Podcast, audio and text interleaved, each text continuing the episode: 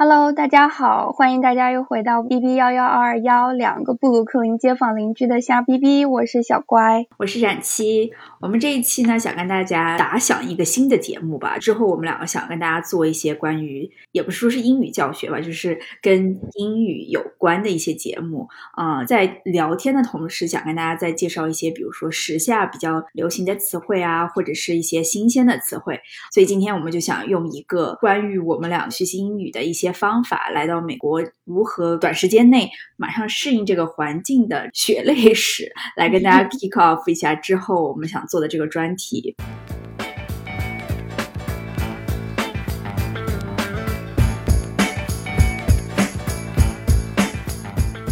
学英语真的是一个让人非常头疼的万年难题。我记得在我之前还没有出国的时候，说到学英语，那真的是又恨又爱。但是现在因为已经在美国生活了很多年，所以就回看自己的这个学习历史，觉得其实还是走了很多弯路，也总结了一些经验，然后希望能把这些经验分享给大家。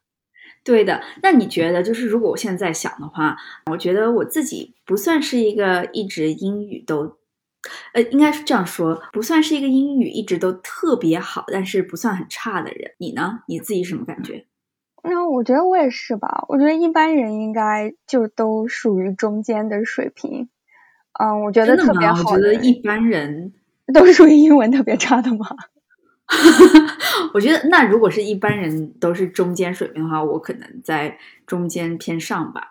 我自己这样觉得，就是好自信哦。因为你对你自己的语语言水平，或者是呃你的好坏之分，我觉得我们是建立在如果在国内的话，就建立在考试这个基础上。英语成绩是的。对，或者是建立在与其他科目的相较而言。哦，不过我自己觉得。英语，除非是你之前小的时候就有一定的基础。不然的话，我觉得就是在学校里面靠自己学习，其实我自己觉得还蛮难的。我觉得我英语一直都不算特别差，但是因为后来要出国要去考托福，哇，我好像考了三四次吧，没有办法考上一百分。可能我对英语的整个印象就停留在了 我考托福没有办法考到一百分的那种非常难过的恐惧之中。对对对，我就觉得啊，我的英语应该还可以啊，但是。就是没有办法突破那个瓶颈吧，所以我就一直都觉得我的英文可能到现在其实都不一定算很好。如果要考试的话，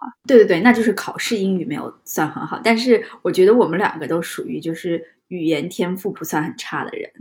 嗯，对，就是胆大技术差，能开口讲就行了。如果是我们放到野生的英语环境的话，我觉得我们都应该没问题，而且就是上手的话，我觉得会对学的会比较快的。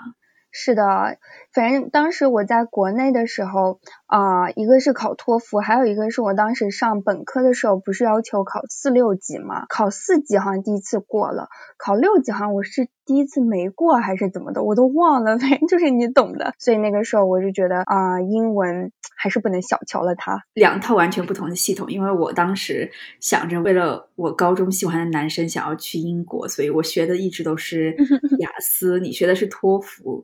反正就当你高中毕业的时候，突然要准备这种去国外留学所参加的英语考试，又发现你的英语词汇量突然就是很不够。对对对。我以前其实非常爱背单词，在高中或者是初中所涉及到的一些词汇量都已经完全掌握了。怎么突然出来以后要考试了以后就觉得汪洋大海，怎么突然要背那么多了？就是那个时候你记得吗？就是我不知道托福是不是雅思不是有一个小红书嘛？应该也有吧？托福雅思对，好像都有。对对对，不是说什么一开始的第一个单词是 abandon，因为它是按字母排序，然后所以就是从 A 背背到 Z，就是怎么背？如果你不按打乱顺序的背的话，就一直逃不过前五个。我觉得不可能的，那个小红书我真的不相信有人能把它背完的。真的就是背完就够用一辈子。对啊，而且英文考试并不是只考你单词。就是你还有很多很多别的东西要学习的，这怎么可能花那么多时间只背单词？对啊，如果你把时间全用在背单词上面的话，那你其他的方面就无法发展。而且你记得有一次我们在和我们的好朋友小秋聊天的时候，说到了高中当时做阅读理解，有没有就是有的时候你会觉得整一篇你都已经读懂了，就去选择阅读理解里面缺掉的一些词去做那个选择题，结果填上去的都你说的是完形填空吗？哦，完形填空，对对对，我最怕就是完形填空。对，我也很怕，我就觉得有的时候我以为我已经完全理解了，结果选上去的词都不对，我就很不懂为什么。你觉不觉得完形填空都已经不是说纯考英语了？就是有些时候，我觉得是考你的思维方式和想象力，因为我觉得我想的就是最后跟正确答案完全不一样啊。是的，就是我的想象力能超越语法。当时我就觉得肯定是我想的这样。有的时候我很好奇，就是在我们现在的这种英语水平，再回去看原来的完形填空，你觉得我们能不能选的对啊？嗯，应该可以啊，我也不一定啊，因为我觉得一个非常大的变化就是现在对于比如说用一些词汇，高中的时候英语它比较强调的就是考试的时候就是学动词加某一个介词，它一般会把 in on at with。Off 这些词换掉，然后看你知不知道怎么搭配，对吧？嗯。但是我觉得现在这个东西也不是说自己更投入去关注这个事情，只是说他比较信手拈来，会知道哦，我这个时候应该用什么。但是又因为就是一个潜意识的选择，所以如果让我再去做这些选择题的话，我不一定能有自信，就说啊，我很确定是做这个。但是我又觉得又简单很多，你懂我的意思吗？不过就是说到呃上学学英语那个时候，不是大家都很流行在总结一些学英语的方法？我觉得这个也是从我们上学的时候就呃各种滔滔不绝的在传授啊英语成绩好的人，然后说啊他们是怎么做的啊，然后就会有的人什么看英文的报纸啊文章啊，听英文的一些广播还是什么的，就是看美剧啊，对吧？那个时候我就觉得大家都已经就是开始研究怎么能提高自己的。英语水平了。我觉得我除了课内的东西进行这些偏门的学习英语的方法是，就是高中毕业准备托福的时候，呃，雅思的时候。不然的话，我从来没有觉得我自己有这个需要。哎，你呢？嗯，我差不多也是，就是从上了大学之后才开始想提高一下自己的。嗯，怎么说呢？英文水平对，特别是因为你已经考完了高考嘛，所以就是对于书面的学习的那个要求稍微降低了一点。但是你又想说啊，英文的水平像口语或者听力这些还是需要提高，所以那个时候就是在尽量的什么看一些美剧啊什么的。但是现在想起来，我就觉得那个时候就都在忙着看字幕了，或者是你能稍微。呃，抓住那么一点点，就是像他们有的时候说的几个口头禅那样，就你知道，就刚刚开始学英语那个时候，懂的东西也不是很多，就比如说什么 What's up，就这一类的，那个时候你就会觉得，哦，原来这些词是这样的。但是其实我现在回想起来，我就觉得。我其实也没有特别的总结出一个非常有效的提高自己英文的方法。其实这个东西就对于我的个人来说的话，真的还是就是你放在一个英文的环境当中，不知不觉的你才会有英文的提高。而且有的时候提高的其实连我自己都没有注意到，是旁边的人说哦，你的英文变得很好这样。嗯，是的，就是慢慢的潜移默化，特别像你刚刚说的，是真的是毕业了以后，你会突然觉得把英语当做是一个工具，不是一个学。科，你才会想到有一些什么其他的方式，特别是在口语方面，因为我们非常大的一个问题就是，你学了这么多年，你还是无法开口。嗯，是的。所以就是我们两个想做这个节目的，嗯，另外一个原因就是，也不是说把它 focus 在其他方面，就是英语的主要是口语方面嘛。对，因为我记得我当时刚来美国的时候，我一个印象特别深的事情就是。上课的时候，我其实大部分的东西还是能听懂的，因为你毕竟要准备托福。我当时是来上研究生嘛，还要准备 GMAT，很多的术语啊，老师说的一些东西，就是你看了课文，在听老师讲课，其实是能听懂的。但是最可怕的就是小组讨论，如果我小组里面只有我一个中国人，另外两个都是英语为母语的人的话，我其实。完全可能有一半的时间我都不太能听得懂别人在讲什么，我那个时候就特别的怕小组讨论，然后我就觉得好奇怪，为什么老师上课我能听得懂，别人一开始讨论了我就听不懂了。真的就是记得我第一次，哎，说回这个来，我先给你介绍一下我的一个学英语的心路历程。嗯，我最记得就是，虽然我觉得我自己英语水平不差，但是我的英语真正开始开始学英语是从初中的时候，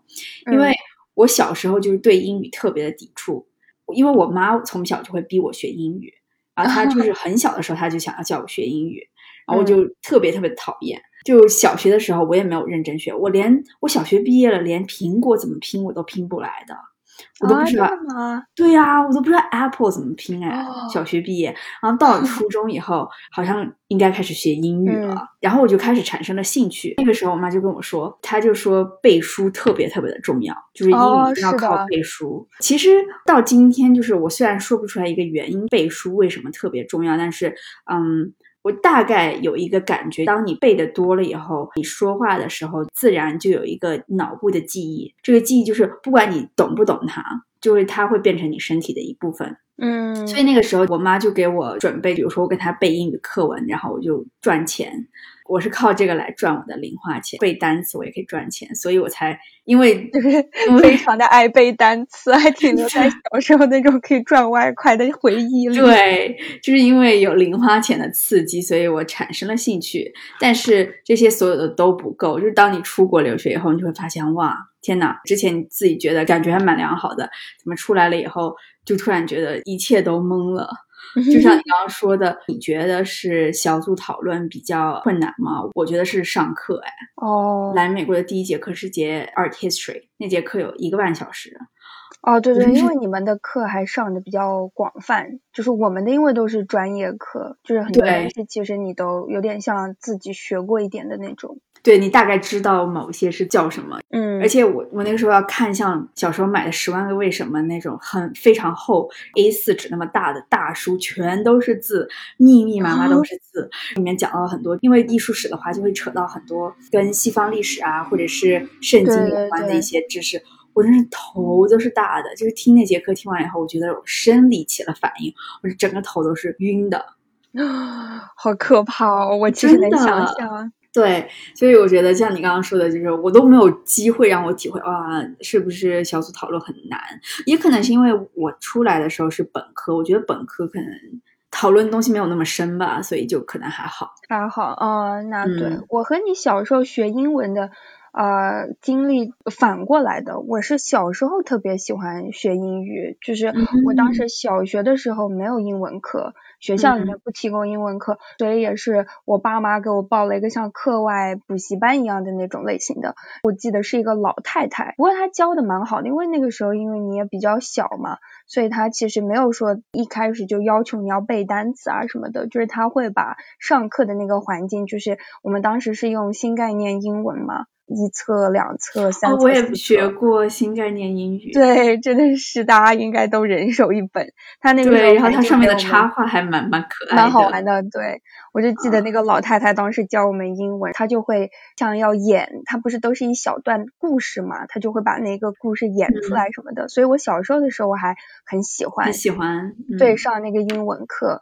而且他会叫我们自己读那个课文，然后把它录下来，一直录到你很顺了为止，就是你的。作业就是你要把你的录音交给老师，所以是你小学的时候吗？是按磁带录吗？对啊，就是复读机的那种，就是录在磁带里。说到这个复读机，我觉得就是当年还没有手机、没有智能机这些呃设备的时候，复读机就是我们学英语的好朋友啊，是不是？对，也是听歌的好朋友，对吧？对，因为它就是可以边放一句边暂停，你要跟着读嘛。嗯嗯，我觉得我自己现在如果回想过来的话，我的英语发音应该是得益于复读机和呃，我那个时候听了雅思，有一个老师就跟我们说，他因为雅思的阅读和听力的最后一个大题一般都涉及的东西比较科学性，所以它的单词啊或者什么都比较。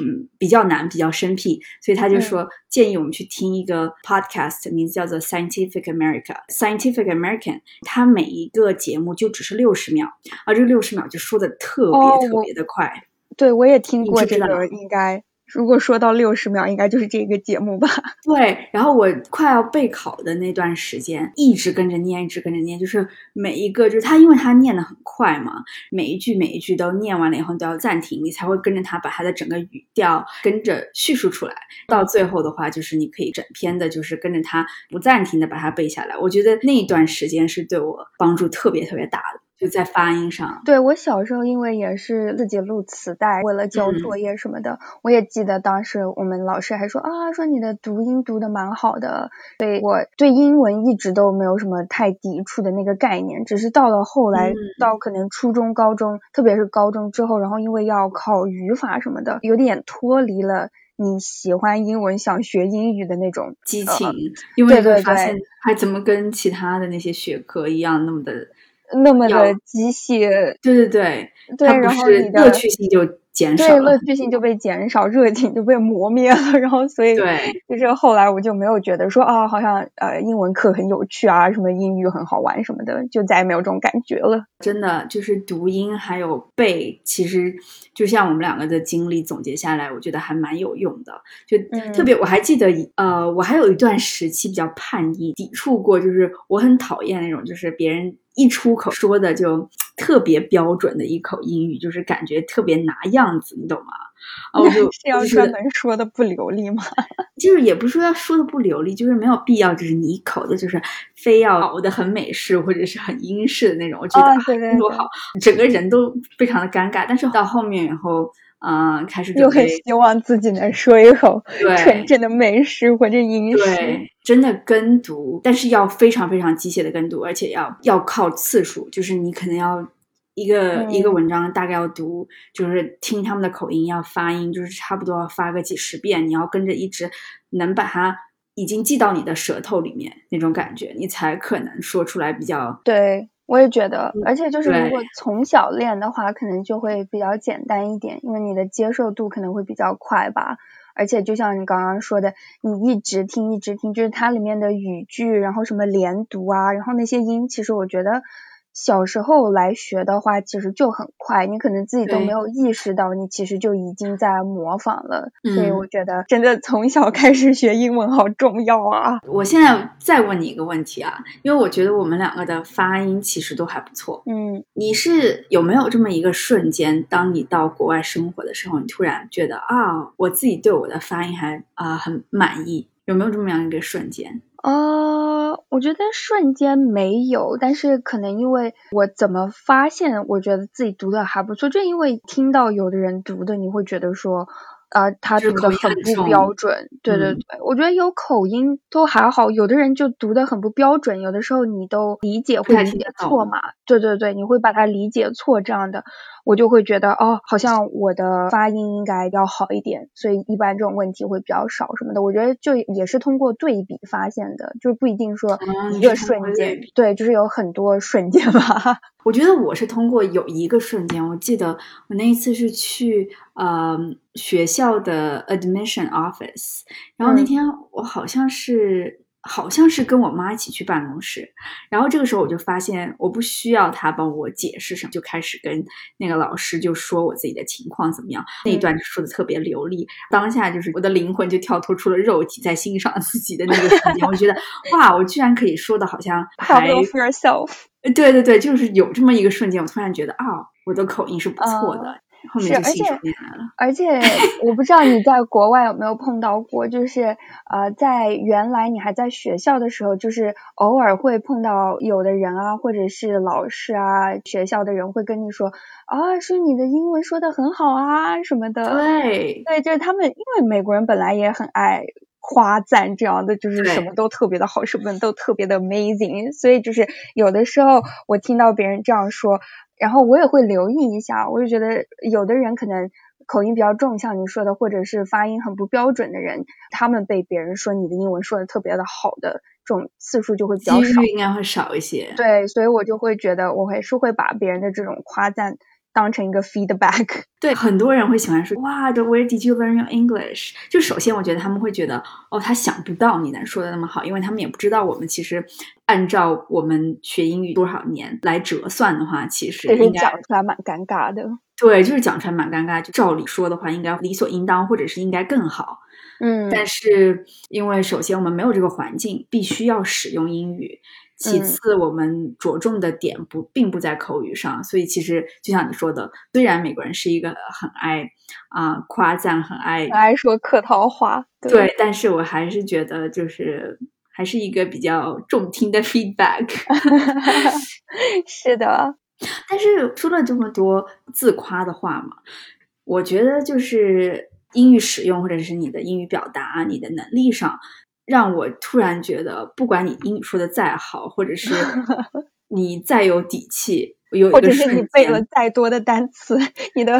阅读理解或完形填空的分越有多高，有一件事你都就是把你打回娘胎，真的就是当下让 你无地自容。我说我们两个私下。对过这个事情，我们两个都有共同的回忆。对啊，就是我觉得这个应该是每一个刚刚出国留学的人心中的一大痛处吧，就是点餐。因为美国比较多元嘛，它的呃饮食文化也非常的多元，所以对对对。我是因为我才到美国的第一天，我在机场，嗯，然后我不想吃任何的美餐，哦，我就看到了一个墨西哥餐。然后我就说啊，我还没有吃过墨西哥菜，那个时候，那我去点一个那个墨西哥。美国点餐就是很多啊，餐饮系统都是快餐类型嘛，特别是在机场嘛，这个没有办法。对，你就排队，就等在一个，反正就是人也不算太多，七八个人就等着点完了，你就会看见前面人就是指一下他要什么，就有点像国内打盒饭的那种感觉。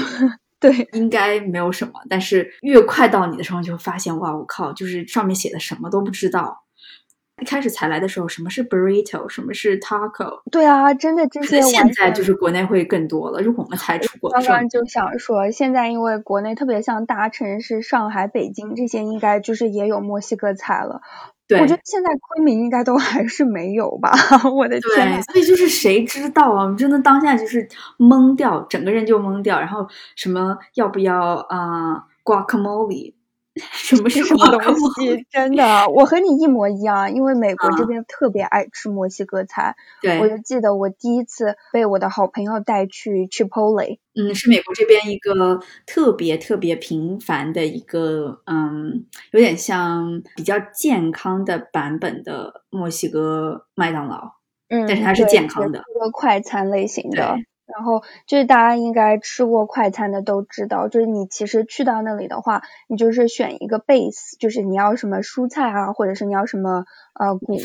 对，然后你可以选择要哪一种豆子，可以选择要哪一种蛋白质，有什么鸡肉、牛肉，或者是你吃素的话有豆腐，再加一点额外的那些料就可以了。我第一次去的时候，我完全不知道这个东西是什么东西，就像你说的，我当时以为就是盒饭，就是点盒饭，因为我看每一个。人排队都是指啊指啊指，然后我就觉得 啊，那这个我想指什么都可以。然后我的好朋友把我带去了之后，他就是一整副我。完全不知道怎么点，他一副那种看笑话，完全没有想要来帮我的样。他知道你不知道怎么点，那他应该知道的，就是看我的样子真的是非常的懵逼。然后结果他就自己点完就去付钱了，所以我就对着那个点餐的人，然后就说我要这个那个这个这个，就你知道我们完全没有按照顺序点，对你根本没有说名字，你就是说这个，我完全没有说名字，我就是看一下大概知道是个什么东西，然后就说我要这个肉，我要这个菜，我还要这个肉，然后就是这种 点盒。饭的类型，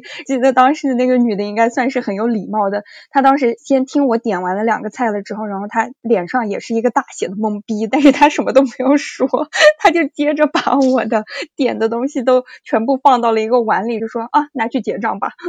然后我就觉得，一般在这种快餐店工作的人都心情特别的差，我也不知道为什么，就是他们都对，特别是那种的不耐烦。午餐的时候很多人在排队，但是还好，我就觉得 他当时也非常有礼貌的，什么都没有说，然后反正他就直接就把我的给你瞅了几大眼，对他真的，他真的当时脸上就是一大副懵逼的表情，反正就眼睛一翻，然后他就说啊随便吧，反正就把我要的东西全部都放到一个碗里，然后就可能最后就 charge 了一个 burrito 吧，我觉得，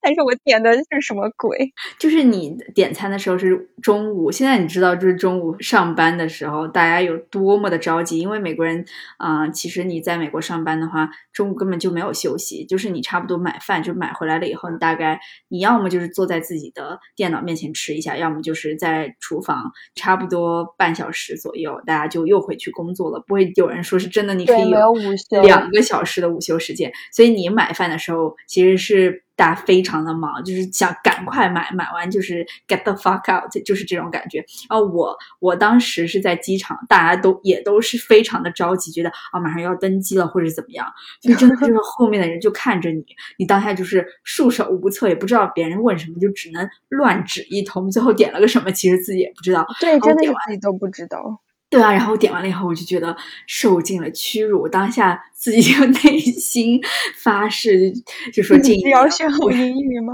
就是起码要把墨西哥菜怎么点，要给它弄清楚、弄明白。其实因为它 它那个墨西哥菜里面有很多单词，其实是啊拉呃西班牙语。所以其实这些词汇的话，就在我们这些英语课本里面几乎都不会有啊。对啊，谁来教你 墨西哥菜？我的天呐，我们连那个什么红宝典的单词都还没有背完，居然还要背墨西 哥就连红宝典还只在 A B C 呢。真的是。不过我记得我当时呃点餐的这个烦恼，我问过我小姨。你想，她是我妈妈那一辈的人嘛？他们其实当时出国的时候也已经三十来岁了。他是在国内工作了一段时间，然后。嗯，是因为一个什么机缘巧合，然后可以出去念研究生。在我到美国的时候，他其实已经在美国待了，可能有个十年左右了吧，十多年了，反正就还蛮久的。但是我跟他说起，对我跟他说起到这个问题的时候，他都已经成家有了小孩，他就跟我说，他说他其实呃很长的一段时间里面，他也很怕点餐，特别是打电话点餐。他说他真的非常怕打电话，你看不到别人的神情，看不到别人的手部的动作，你只能纯靠听力去理解别人在说什么。他就说他当时点餐这个真的是很崩溃的一件事。像你说，就是我们在美国也差不多很多年了，嗯，几个范围我觉得我是呃已经差不多 conquer 了，就是一个是就是英语的点餐肯定差不多了，啊，墨西哥餐你差不多了。嗯，恭喜你完成了你的梦想，真的完成了梦想是血泪史。但是你觉不觉得，就是目前来说的话，就是你会掌握一些，比如说意大利菜的一些基本啊，就是你能看到的基本的一些意大利菜。嗯啊，法餐的话，反正就。比较难一些吧，对，知道几个基本的吧，也不能说全都知道。反正我觉得这个也和我们当时在的环境有关系。我觉得像现在国内就是有很多这些西餐的餐厅啊什么的，如果大家经常吃的话，我觉得可能都。大概都知道一点了。其实我在出国之前，我觉得除了什么披萨、帕萨这种的，我基本我对西餐的概念就只有必胜客啊，其他的我真的完全不懂。所以就是很多吃的单词的话，真的就是从零开始的。对，从零开始，而且就是会到外面以后，你就觉得哦，突然啊，某些比如说日本菜，其实它也有很多。呃，英语单词，你其实觉得可能汉语要跟英语、日语更近一些，但是其实你在国外的环境底下的话，就是很多外国人也知道日本的一些单词是什么，所以这些东西也变成了一个英语的文化。你懂我的意思吗？对啊，对啊，我懂你的意思。所有的语言都是嘛，就是它还是能从其他的文化或者是其他的语言当中吸收到一些东西来扩充，也会越来越多。就它的单词，可能这个是一个英语单词，或者是一个。啊，什么？但是它其实就是来源也是别的文化或者是别的别的语言吧。对，那说到如果出国的话，因为你马上被相当于学游泳，你突然不会学游泳就被丢到游泳池这种感觉吗？我觉得一个迅速学习英语的方法就是，其实就是交流。嗯，我觉得这个比一切都来得更快。特别是在嗯西方的这种学习的机制下，其实很多东西是不是死读书？所以其实我觉得，如果你目前正在面临啊这样的一个即将去到一个嗯陌生的国家、英语的国度学习也好、生活也好，或者是工作也好，我能给的建议就是最大的就是交流，一定要说，一定要开口。就是这种比你说啊我要不要这个时候开始猛的背一些单词，或者是怎么样来得快得多。嗯，我也觉得，而且我现在到这个时候了，我现在反而就觉得，我原来觉得说一口非常流利的英文很酷，现在能说了之后，我就觉得其实我更羡慕的是，其实你英文可能没有这么的好，但是你还是很自信能说，然后你不懂的时候都问，都能很坦然的一副态度，我觉得那个其实才很酷，因为我觉得其实很多完全美国人都是这样的，我完全同意。而且是特别在纽约，你会看到身边有很多就是，啊，各个国家啊不同口音，有些欧洲国家或者是有些中东国家的人，就是他们的发音可能就是我们学习当中就觉得哦，你要说一口流利的英语，你要有这样怎么怎么样的发音，这样会比较酷。但是其实特别现在又强调的是比较个性的发展，所以觉得虽然你有一口。奇奇怪怪的口音，但是就是非常敢说，非常能交流。这样我其实听下来，我觉得更酷哎。是的，因为其实很多时候，我觉得我在跟美国人交流的时候。就是当他们说到一个东西我不懂，刚刚开始的时候我就会觉得啊，非常的不好意思，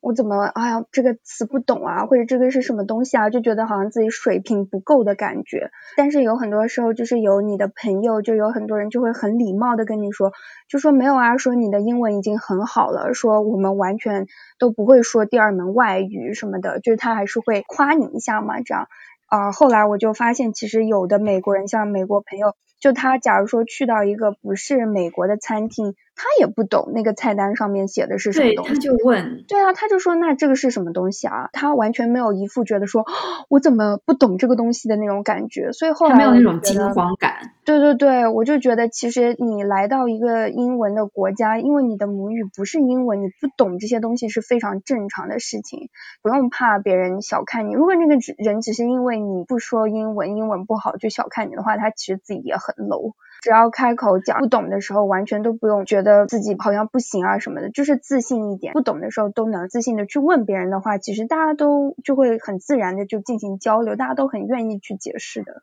呃，勇气其实是可以战胜你的知识量的。我觉得你可以用非常多，你只要敢开口，你用一些非常小的、非常简单的词汇，你只要能堆叠出句子，你能去沟通，其实这个时候多过哦你。非常谨慎，觉得我要不要怎么样？呃，让我听起来更专业。其实只要你敢开口，会引来大家的尊重，而且学习的更快。是的，就是要有不屑的态度。你就要你就要有那种态度，觉得说我不知道的都不重要。不过现在说了那么多，其实我现在觉得我们两个啊，因为也在这边生活工作了很久嘛，然后口语听力什么的应该没有太大的问题。而且就算是真的听不懂或者是不懂的话，其实我现在也能就是随便说你刚刚说的是什么，对，或者就说你能不能再说一遍啊？那个是什么东西？对对对，你就直接去问就好了。或者有些话并不影响我理解这整个事情的意思的话，这些。东西我就会已经让它溜过了。对，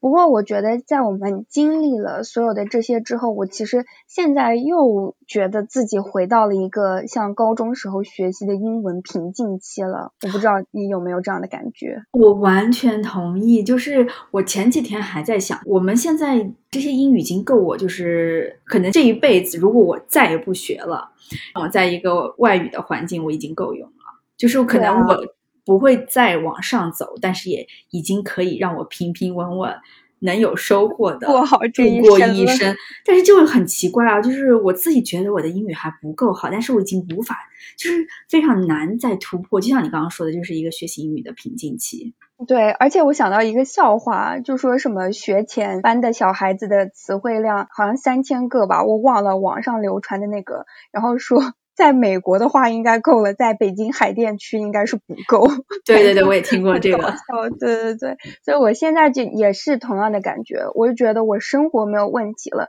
但是，嗯，怎么说呢？就是像我们两个之前讨论过的，我开始看英文书。看了差不多一本还是两本哇，我觉得真的好难好难好难啊！我本来对自己的英文已经非常自信了，结果看这种文学类的，我就还是觉得说力不从心。我其实现在都已经差不多半放弃的状态，觉得说还是看中文书来的比较爽快。我跟你完全一样，我从啊，应该不是去年，应该是三年前开始。读呃课外的读物嘛，就是上课的时候肯定你也有很多啊教科书是全英文，但是呃课外的读物，我之前就是一直都觉得啊，本来读书这个事情就是像一个里程碑一样，你要读读读，你要速度，你才可以越来越积累的多。所以我选择首选，我肯定是选全中文的书，不管你是在家里面读，在室外读，全部都选的是中文。然后我是从几年前，就是从你开始读那本《Bitter Sweet》。哦，是的，那本之后，我开始读了一本关于介绍啊现代艺术史的。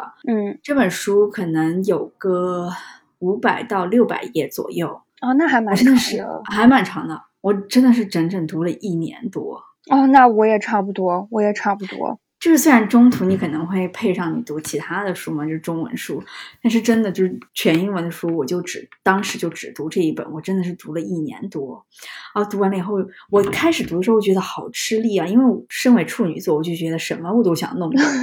啊。完了这个词我不懂的话，我可能是漏掉了什么，所以我就会想疯狂的查精。髓没有 get 到。对，而且你会觉得啊，那我难道这个词我不要学上吗？你懂吗？就是这个，就感觉啊，那我已经遇到不会的词了，作为一个对我就要求那么高的人，对，发现这样读书的话就非常的慢，然后我就上网查。那个时候我还记得知乎上有一篇回答，就教你怎么样去接触英文书。啃生肉的英文书。他就说你一定要强迫你自己在一篇这一整页你只能查两个词，而且这两个词是就是也太少了。对，他说你就不管，就是其他你不会的你就过，只能查两个词，这两个词你就自己选择。你觉得这两个词是啊、会影响你理解上下文的，你就选这两个词查。你慢慢的、慢慢的就会越来越、越来越快。嗯，啊、需要查词的机会就会渐渐的越来越少。但我读完了那个那本以后，因为用的时间实在是太长了，所以我就，就整个人都疲掉了。对啊，然后我就没有再继续读下去。然后今年读了呃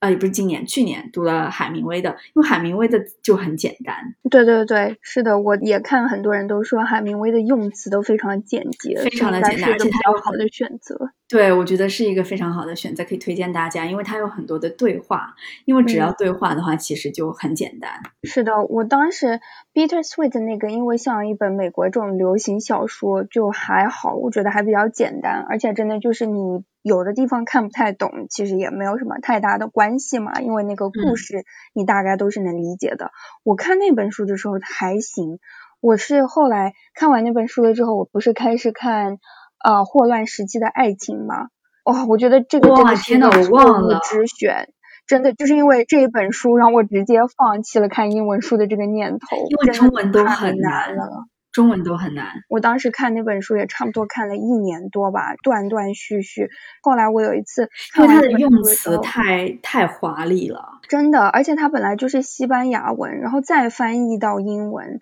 真的是很多地方我其实完全我都不知道自己不理解，你懂吗？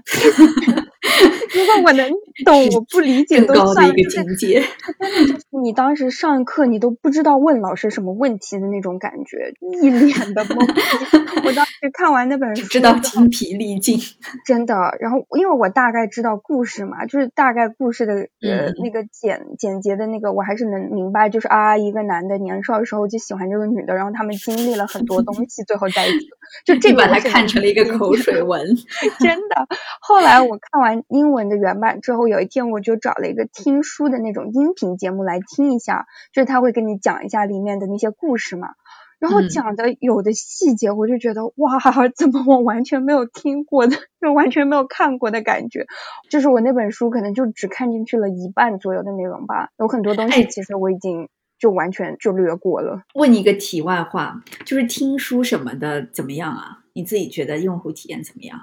我觉得还是蛮好的，对于你筛选书是一个非常好的方法。就比如说，有的书你可能自己本来想要看，但是你不可能说我要先开始看才知道我到底想不想看完这样。我觉得听书是一个蛮好的选择，就是它二十分钟左右能帮你介绍完。哦，是介绍，这二十分钟介绍完，不是说整本书它都念完是吧？哦，那个是电子书，电子书是电子书，电子书是它直接把整本书录成音频的形式，听书是它已经总结过了一遍这个内容。啊，就像二十分钟看完一部什么经典大片这种的，对对对，它其实就只是一个非常短的浓缩。对，所以就是啊、像你刚刚说的瓶颈期，我觉得我现在目前能想象的，我自己能提高自己的方法，应该就是读英文读，这是一个我能想象到的突破口。对，这个是应该是我现在唯一能想到的突破口吧。除了读书之外，我就觉得，就比如说像一些报刊杂志，我觉得这种上手可能会比较容易一点。对，因为就是我们在一个使用英语的舒适期，其实嗯你要突破瓶瓶颈的话，你要把自己再放到一个不太舒适的地方。这个地方对于我来说，目前来说就是英语读是的，我因为现在看英文书，现在差不多算是半放弃的状态了，所以其实我就把。啊，这个转到了一点，就比如说像英文的报纸或者是网络上的文章这种的，我觉得这样的就是一个是看起来比较快一点，因为它也有不同的板块嘛，就比如说时尚类的啊、政治类的啊，然后金融类的啊，就是这些什么科学类的，我自己会有一个方向，我觉得说如果我今天读一篇科学类的，那么我大概能学习到几个关于科学的词，或者是就是一些这样的东西，我觉得比较容易掌握。其实我前两天在一直在想，就是美国或者是就是英国或者哪里也好的这种比较 trashy 的啊真人秀，其实也能学到很多吗？我觉得是学到整个语感，你整个说英语啊文化和比如说他们打趣啊，或者是怎么样的整个感觉。就有些时候，我觉得在工作环境里面，我们不是说不能 get 同事的笑点。只是有些时候，你整个人的状态，你懂我的意思吗？就是没有啊，此话怎讲？我突然那一天，我觉得我自己应该多看一点 reality show 啊？为什么呢？就是我的，我我有点没有理解，你说你看了 reality show 反而能帮助你理解？我不是说他理解呃语境，就是他。我觉得，嗯，首先这是他，嗯，就像我们其实我们自己在国内的话，我们也很爱看综艺，这是我们的文化，就是我们是为什么是我们，我们为什么是这样的，我们的一个原因就是 我们是我们所有的 积累的堆叠，积累的堆叠。所以我觉得就是啊，因为学习英语还有一部分除了使用它以后，呃以外，它还有它所带来的一些整个的。啊，文化氛围，你觉不觉得就是说一个一门语言能给一个人有不同的啊气质？对啊，我补充一个，说其实为什么要让孩子说外语？因为说其实语言是另外一种思维方式，因为你有的时候会用不同的语言去思考，所以就是其实人能我要说的不同的思维方式。我要说的是思维方式。对对对，有些时候我们的思维方式可能在你会用或者在你怎么样。有一点点转换不过来，然后这种，嗯，我需要的不是我如何 be professional。如果 be professional 这种思维方式，我觉得不需要我通过学习这个 culture，这个是你的啊本身的专业，你从你的专业知识。但是很多在跟你的同事啊或者什么在工作环境下面的打交道，就是除了专业方面的交到一些人际，我觉得这些东西是靠非常啊。也不是说非常 trashy，就是非常不是那么专业的一些东西所堆叠出来的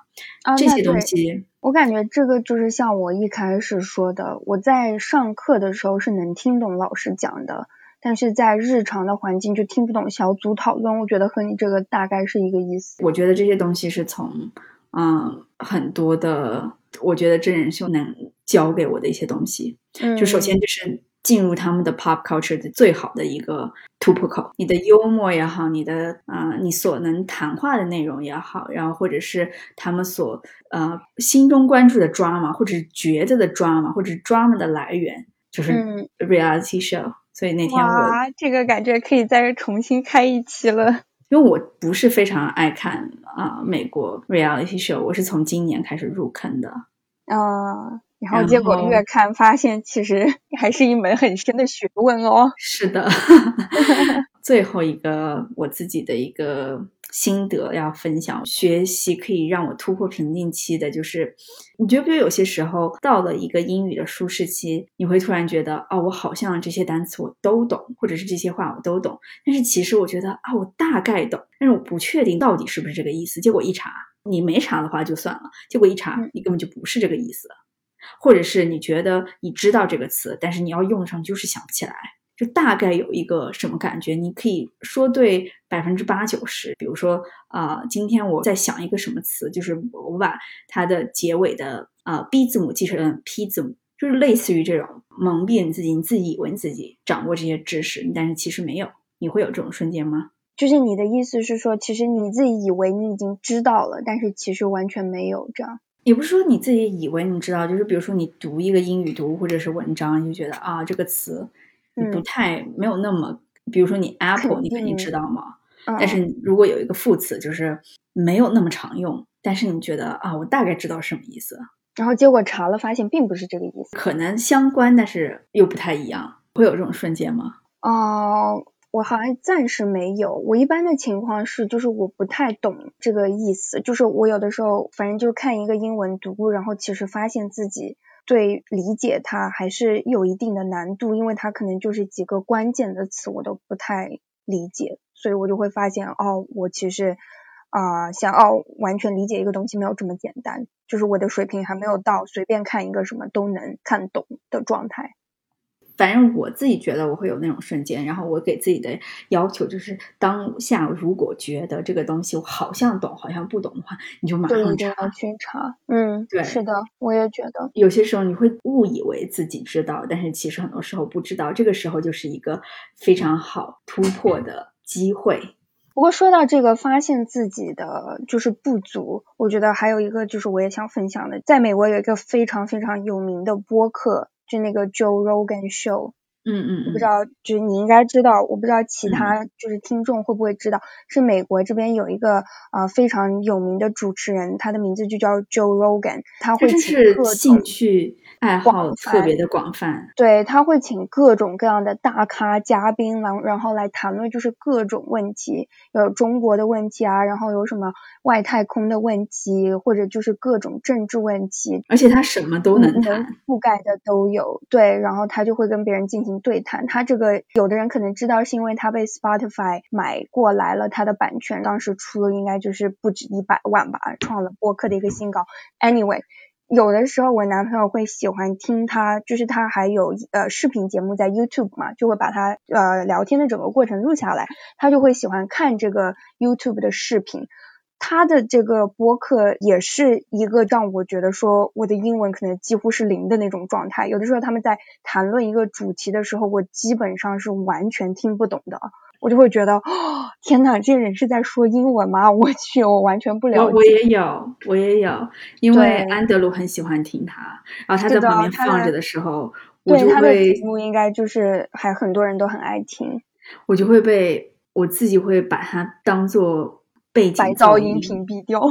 我都不是主动去屏蔽的，因为我无法那些词汇没有办法跟我脑海里面的单词量进行连接，所以其实对我来说就是只是一些声音而已。而且我觉得有趣的一点就是，我觉得有的时候我男朋友对那个东西也不了解，他们其实在讲的东西，我觉得他也不懂。但是你能明白吗？就比如说像一个人在拿中文跟你说一个你完全不懂的话题，跟一个人用英文说完全不懂的话题，这两个还是会有差别的。对。对我感觉我男朋友有的时候他虽然也不理解那些嘉宾在谈论的问题，但是他还是可以学习，还是可以进入状态，还是可以听。然后像我们两个这样就可能就不行了，就是你真的没有办法去跟上他们所讲的东西。所以录完这期，发现了我们两个的瓶颈期其实已经有了目标去突破了，哎，还在这里讲了半天，不知道如何突破呢？好，明天开始。开始背单词，这次不从 abandon 开始背，从一开始背，反着背。所以，我们想要从这一期先跟大家分享一下我们学习的一些经验和困难啊，来跟大家之后就开启一个新的嗯普通的节目，我们也会做一个系列吧。对，一个新的着重在英语方面，也在我们美国生活方面来跟大家开一个新的节目吧。对的。就希望大家之后再多多支持我们的节目，然后也希望你能学到一些新的东西。好，那大家我们这一期就先录到这里啦，拜拜，拜拜。